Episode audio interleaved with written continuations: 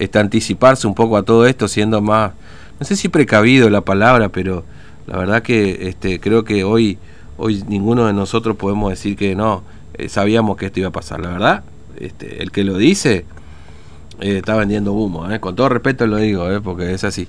No le digo por usted porque usted ya me dijo, no, tan exagerado ni lo pensaba, pero sí, todos hemos pensado que esto podía extenderse un tiempo, pero a medida que iba pasando, iba pasando, decir, la pucha, y hoy ya ocho meses después, creo que ninguno de nosotros, ¿no?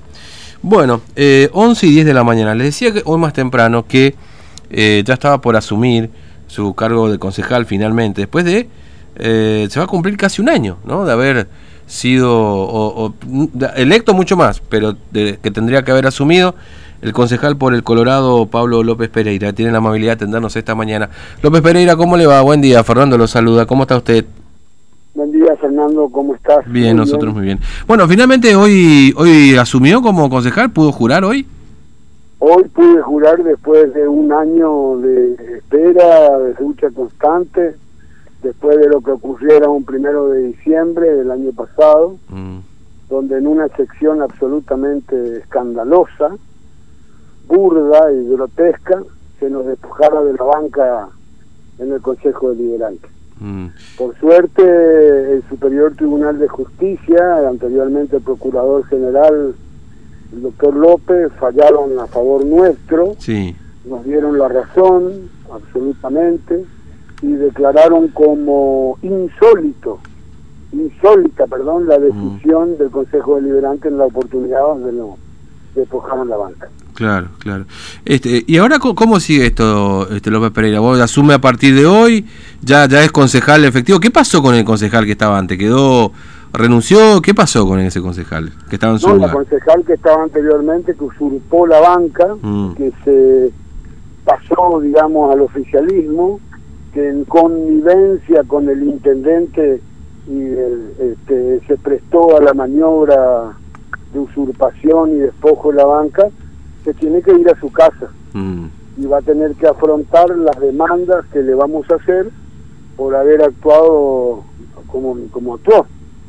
Actuó de manera absolutamente ilegal, ocupando un lugar que no le corresponde y desde mi punto de vista, eh, yo por lo menos en el Consejo Deliberante voy a, a proponer que se declare nulo, de mm. nulidad absoluta, todo lo actuado, firmado, aprobado por esta señora.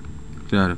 Este, ahora, em, eh, y, y, digamos, si eh, lo, de lo salarial también, ¿a ustedes deberían pagarle, digamos, ese tiempo que, que estuvo ocupando esta banca esta señora o, o cómo se resuelve también esta situación, López Pereira? Bueno, yo por suerte cuento con un equipo de abogados sólidos profesionalmente, que ellos son los que van a iniciar esta demanda y ellos seguramente van a saber establecer cuáles son los requerimientos que le vamos a hacer a la justicia. Yo simplemente como un docente retirado mm. y desde el sentido común creo que esta señora tiene que devolver un año de sueldo mal habidos. Mm. Claro. Eh, me imagino que no le habrá caído muy bien a Briñole, ¿no? Porque usted es bastante... o por lo menos esta fue una maniobra para dejarlo afuera, de hecho, ¿no? Porque no lo quieren demasiado a Briñole, ¿no? A Briñole no le cayó para nada bien esto, porque esto no es solamente un triunfo desde el punto de vista jurídico, sino desde el punto de vista político. Nosotros le torcimos el brazo al intendente Briñoles, que fue el protagonista principal mm. de esta maniobra que quedará en la historia de nuestro pueblo, del Colorado y de la provincia de Formosa, como un escándalo, como un atropello y como un intento de cercenar la voluntad popular.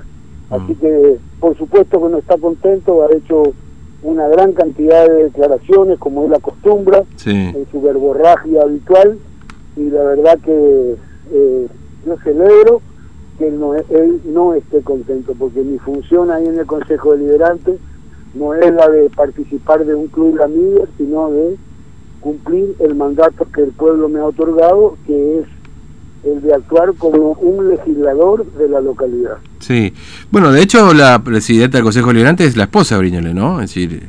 Ah, sí, no, no, no, no, no. Esto es este, Fernando. Sí es el, el, el, el ejemplo, eh, la figura emblemática del nepotismo mm. eh, en nuestra localidad donde el intendente Mario Briñole, la señora es la presidenta del consejo, el otro hijo es concejal, el otro hijo es empresario, lo pongo entre comillas, proveedor del Estado, la hija es asesora legal, mm. eh, la sobrina es la contadora, bueno, y puedo seguir con la sala familiar hasta las 5 de la tarde y usted sé que no tiene tanto tiempo. sí. Bueno, este López Pereira, le agradezco mucho su tiempo, gracias por atendernos, muy amable, que tenga buen día. ¿eh? Bueno, Fernando, muchísimas gracias y yo acá con los vecinos, mm. festejando lo que consideramos este, nada más ni nada menos que en nuestra provincia y en nuestra localidad se haya hecho justicia. Mm. Gracias, muy amable López Pereira, un abrazo, hasta luego. ¿eh? Un abrazo. Hasta luego. Pablo López Pereira, concejal, hoy ya podemos decir de, este, de la localidad del Colorado, después de, bueno, las elecciones fueron en junio del año pasado, ¿se acuerdan? Que